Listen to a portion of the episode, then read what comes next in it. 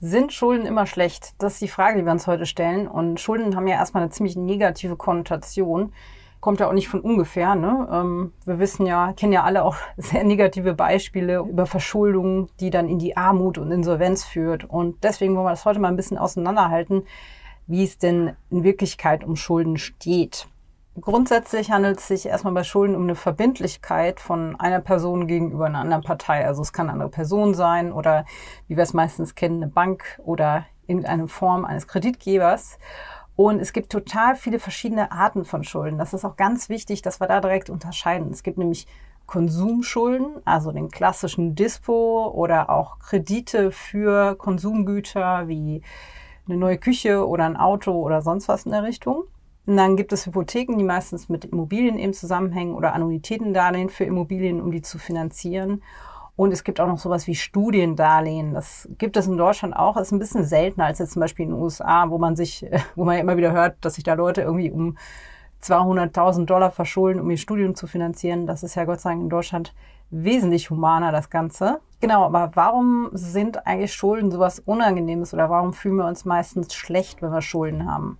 Ja, das wird ja wohl daran liegen, dass man eigentlich ja einen Schritt zurück macht. Also man hat Schulden, man, wenn man die abbaut, hat man immer noch nichts gewonnen eigentlich. Dann bezahlt man was ab und danach äh, ist man trotzdem wieder bei Null im Vergleich zum Vermögensaufbau, wo ich immer Geld reinstecke und das Geld dann mehr wird, ist das natürlich ein anderes Gefühl. Und ich glaube, das kann psychologisch schon ziemlich scheiße sein. Ja, oder einfach der, der Stress und die Angst, die entsteht, wenn man eben eine hohe Schuldenlast hat. Und man weiß, man muss halt dafür sorgen, dass man einen Kredit tilgt zum Beispiel, weil sonst, was auch immer man da hat, gefändet wird. Also es ist ja einfach ziemlicher Stress. Ja, oder wenn ich im Dispo bin, dann wird das Geld ja auch, also dann ist das ja ein bisschen wie beim Computerspiel, wenn hinten das Monster kommt, was einem versucht aufzufressen. Die, die Schulden werden halt immer größer, wenn ich die nicht abbaue. Ja. Genau, also es häuft sich immer weiter an. Und am Ende des Tages kann das natürlich ganz schön auf die Lebensqualität gehen, aber auch auf Selbstwertgefühl. Also nach dem Motto, wie immer, ne, wenn wir uns vergleichen mit anderen, warum hat XY jetzt ein tolles Leben und ich baue hier immer noch meine Konsumschulden ab oder was auch immer. Trotzdem stellt sich die Frage, sind Schulden immer schlecht? Also was für Risiken gibt's und was für Chancen gibt's auch? Klar, wenn wir auf die Chancen mal schauen, dann kann man natürlich durch Schulden einfach größere Anschaffungen tätigen, als man jetzt äh, tätigen könnte, wenn man nur mit dem Geld arbeitet, was man zur Verfügung hat. Gerade wenn das jetzt nicht so viel ist, was auf der Seite liegt, ist es natürlich leichter, das Ganze über Schulden zu finanzieren. Und ein, ich sag mal, eine große Chance bieten ja eben Bildungsinvestitionen. Wenn ich Schulden aufnehme, um eine teure Fortbildung zu machen, äh, ja, oder um eben zu studieren oder ähnliches, dann mache ich das ja, weil ich erwarte, dass ich am Ende des Tages mehr verdienen kann, weil ich eben vorher diese Schulden aufgenommen habe. Und dann erwarte ich natürlich, dass ich nach der Tilgung meiner Schulden immer noch deutlich Gewinn mache, sozusagen. Das birgt also eine große Chance auch wirklich auf der finanziellen Seite. Es gibt auch noch die Situation, die auch nicht ungewöhnlich ist, dass sich Leute verschulden müssen, um Erbe anzunehmen. Also beispielsweise du erbst eine Immobilie von einem entfernteren Familienmitglied, jetzt nicht gerade von einem Ehepartner oder so oder deinen Eltern, äh, gerade dann gibt es ja sehr niedrige Steuerfreibeträge und dann kann es eben sein, dass du einen Kredit aufnehmen musst, um überhaupt die Erbschaftssteuer zahlen zu können. Da würdest du sagen, macht das doch eigentlich immer Sinn. Ja gut, kann man auch nicht immer sagen, ne? aber prinzipiell würdest du sagen, das macht Sinn? Ja, wahrscheinlich kommt es ein bisschen auf die Immobilie drauf an. Ich weiß nicht, ob das immer Sinn macht. Da wäre ich vorsichtig mit so einer Aussage. Wenn es jetzt irgendwo auf dem platten Land äh, irgendwie ein, weiß ich nicht, kaputter Bauernhof ist, in einer Gegend, wo keiner Grundstücke kauft, weiß ich nicht, ob das so eine gute Idee ist. Oder ob man da vielleicht sogar mal das Erbe ausschlagen sollte. Also da wäre ich vorsichtig mit einer Pauschalaussage. Aber es kann natürlich oft Sinn machen, gerade auch wenn man dann möglicherweise selber darin wohnen will oder Ideen hat, was damit passieren soll. Aber was ich mir vorstellen kann, dass es gefährlich werden kann in dem Sinne, wenn da gewisse Emotionen mit zusammenhängen. Also keine Ahnung, wenn das jetzt ein Haus von jemandem ist, den ich sehr gemocht habe oder ich mit dem Haus generell irgendwie sehr viel verbinde, aus welchen Gründen auch immer, kann ich natürlich schon gewillt sein, eher einen Kredit aufzunehmen, um dieses Haus zu retten, um diesen emotionalen Wert zu retten und dann weniger auf das Finanzielle zu gucken. Ja, das halte ich auch für ein Risiko. Da sollte man sich lieber überlegen, warum einen das so umtreibt, ob es nicht eine andere Möglichkeit gibt, diese Verbindung zu der Person aufrechtzuerhalten, also durch andere Erinnerungen und ähnliches. Ähm, genau, und ob das wirklich die beste Idee ist, dafür sich hoch zu verschulden. Aber auch nochmal zu dem Bildungskredit. Würdest du da sagen, dass das tendenziell eine gute Idee ist, ja, wann macht es wirklich Sinn? Weil nur weil ich jetzt eine, eine Ausbildung anfange oder irgendwie mich, mich fortbilde, heißt es ja nicht, ist ja keine Garantie dafür, dass ich super viel Geld verdiene. Danach. Nö, natürlich. Die Garantie gibt's ja nie. Man muss natürlich für sich vorher abwägen, wie da die Chancen aussehen. Also, äh, und das ist ja schon möglich, wenn man sich einen Markt anschaut, was, was verdient denn jemand mit der und der Ausbildung im Schnitt und so. Da gibt's ja schon Möglichkeiten, sich da auch datengetrieben, sag ich mal, zu nähern. Äh, und das will ich auch jedem empfehlen. Also da nicht nur auf die Hoffnung zu setzen oder am schlimmsten noch äh, einfach seiner Leidenschaft zu folgen, ganz fatal, äh, sondern dann in dem Moment auch wirklich zu schauen, lässt sich denn damit Geld verdienen? Also lohnt sich das Ganze, wenn ich jetzt hier mich dafür verschulden will? Das ist natürlich ein Riesenschritt. Aber wie gesagt, das kann man vorher eigentlich einigermaßen gut ergründen. Klar, es verändern sich andauernd die Umstände, aber unter den gegebenen Umständen und mit den Daten, die man hat, kann man das ja schon ein bisschen abschätzen, ob das jetzt wirklich, sag ich mal, eine Selbstverwirklichung wird oder ob sich damit auch gut Geld verdienen lässt. Ich könnte mir ja trotzdem auch vorher überlegen, ob ich überhaupt einen Kredit aufnehmen will oder ob ich mir einfach eine Alternative suche, wo ich kein Geld, also keinen Kredit aufnehmen muss, wo ich einfach sage, okay, ich mache jetzt, ich suche mir einen Job, wo ich, wo ich genommen werde und versuche erstmal was auf die Seite zu schaffen, um mir dann davon wiederum die Bildung zu leisten. Ja. Das ist auch eine gute Methode. Ja, wahrscheinlich auch die Vorzugs- oder die Methode, die man vorziehen sollte.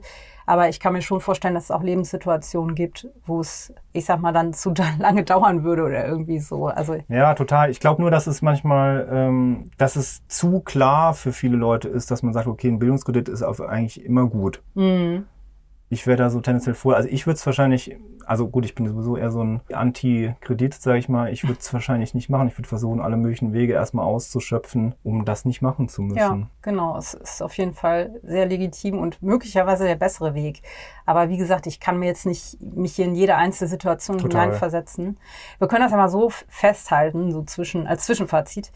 Schulden sind nicht immer schlecht, vor allen Dingen nicht dann, wenn damit eine Investition verbunden ist und sehr, sehr sicher ist, dass ich einen ordentlichen Return on Invest bekomme, wie man so als BWLer sagt.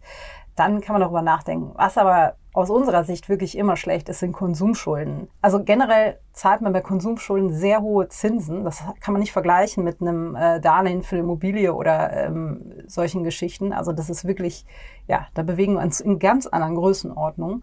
Und Konsumschulden sind grundsätzlich vermeidbar. Genau, Eddie, du hast gerade schon angedeutet, bist nicht so ein Kreditfan. Was hältst du denn so vom Dispo? ja, vom Dispo halte ich am aller, allerwenigsten.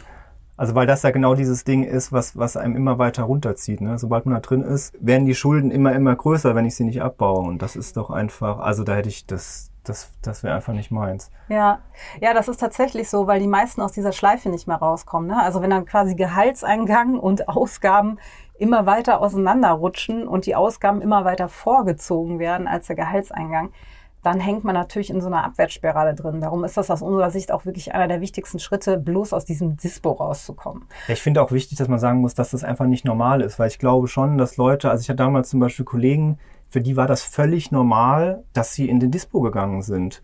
Also das war bei mir werden Alarm, Alarmglocken angegangen, aber für die war das einfach eine war das okay, das war, war total normal. Das kann man machen, das das geht ja ganz einfach. Warum mhm. sollte ich es dann nicht machen? Ja. Und das würde ich schon gerne nochmal, also generell finde ich halt, wenn ich Schulden aufnehme, will ich mir das richtig, richtig gut überlegen. Also auch wenn ich eine Investition mache, wie diese ähm, Bildungskredite zum Beispiel, dass man sich da wirklich Gedanken gemacht hat, dass das auch äh, sich lohnt und man nicht einfach sagt, okay, ich mache das einfach. Also weil ich kenne so viele Leute, die auch einfach mal für ein neues Fahrrad irgendwie einen Kredit aufnehmen ja. und, und so Sachen. Und ja. für die ist das völlig normal. Also ich will das jetzt auch gar nicht in dem Sinne die Leute schlecht reden oder so, dass, dass die doof sind, sondern das ist einfach, die haben das so gelernt so wie ich gelernt habe, dass Schulden total doof sind und deswegen, deswegen machen die das einfach. Ja, das Fatale ist ja dann eben, man könnte auch sagen, ja, warum nicht? Ne? Aber klar, dadurch, dass man immer wieder Zinsen zahlt, also quasi eine negative Rendite verbuchen muss,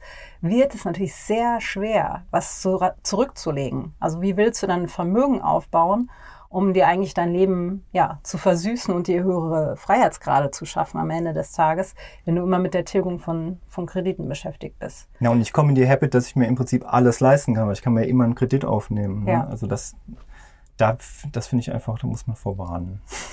Das Dispo lässt sich übrigens am besten vermeiden, indem man, ist eigentlich das oder der Dispo? Nee, der Dispo, der Disposition. Der Dispo. Genau, also der Dispo lässt sich natürlich am besten vermeiden, indem man einen Notgroschen hat.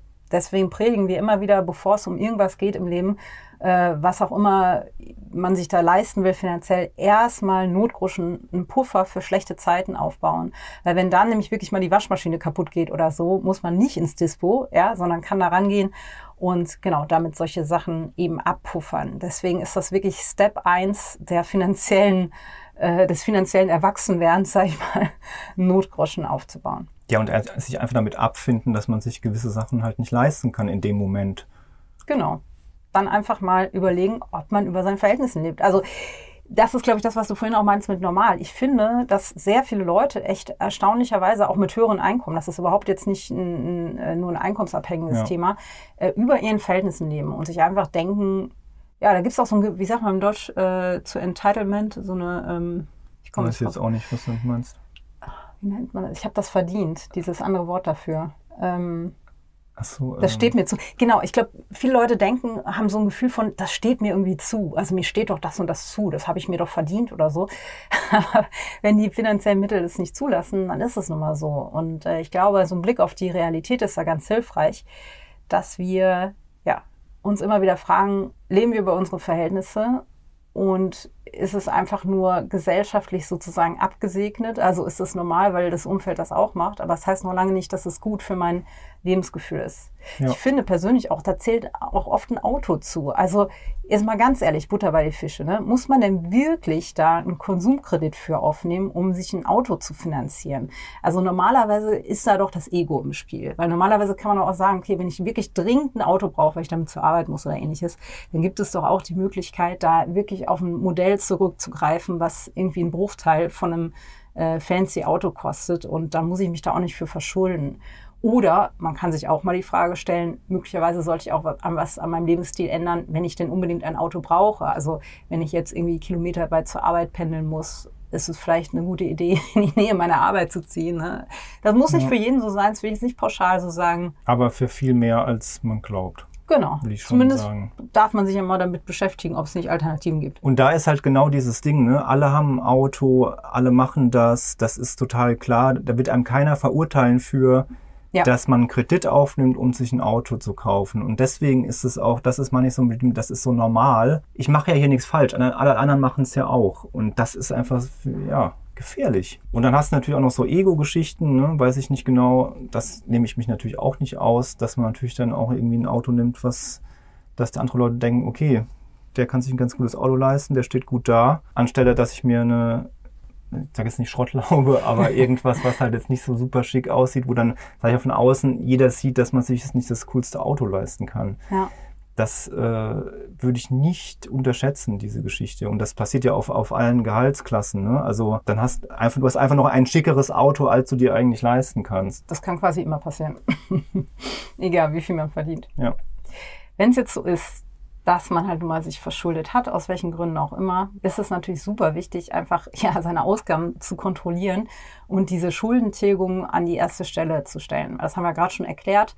Zinsen sind eine Form einer negativen Rendite und solange wir Zinsen zahlen, können wir wirklich keinen Fuß auf den anderen kriegen, was unseren Vermögensaufbau betrifft. Es gibt Ausnahmefälle, vielleicht mal ganz kurz am Rande der Vollständigkeit halber. Wenn ich jetzt zum Beispiel einen Immobilienkredit habe zu einem ziemlich niedrigen alten Zins, dann kann das Sinn machen, anstelle auch jetzt noch 1000 Sondertilgungen zu veranstalten, wenn man diesen Kredit bedient, so wie es eben vertraglich festgeschrieben ist, und nebenbei übriges Geld, was noch vorhanden ist, schon investiert. Es gibt auch Situationen, wo man sozusagen parallel so zweigleisig fahren kann. Aber natürlich nur, wenn diese Tilgung total sichergestellt ist, ja, und nicht, wenn ich dann anfange, durch meine Investitionen ETFs dann am besten noch in die Bredouille zu kommen. Das wäre also keine gute Idee.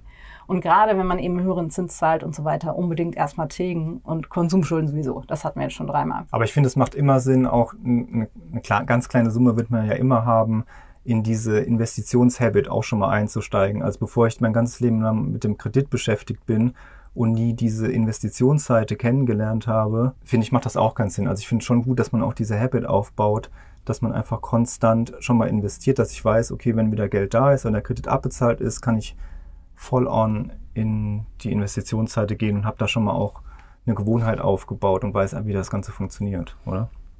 Ja, Findest ich du weiß, so was du cool? meinst. Das ist auch ein sehr guter Punkt. Ich glaube, das sollte man persönlich abhängig machen, in welchem Schuldenloch man da steckt und ähm, wie viel Geld man da am Ende des Tages übrig hat. Also ich würde das nicht so pauschal sagen. Ich bin auch ein Aber großer 10 Euro oder investieren oder so kann man doch machen. Also Ja, also genau, wenn es wirklich so ein Mini-Betrag ist, kann man das, kann man das das machen. geht ja, das ist das. Coole, aber ich finde, da ist man schon mal in dieser ganzen Sache drin und Ja, hat schon mal ein System am Laufen. genau hat ein System am Laufen und muss dann, kann das einfach nur aufdrehen, wenn, je nachdem, oder halt verschieben, je nachdem, wie, wie sich die finanzielle Situation ändert. Mhm. Anstelle, wenn da alles abbezahlt ist, dann muss ich mich da nochmal komplett neu einarbeiten und ich bin da vielleicht nicht so gut drin. Ja. Ja, das kann man machen. Solange es, wie gesagt, ein sehr verträglicher Betrag ist und die Kredittilgung nicht darunter leidet. Selbstverständlich.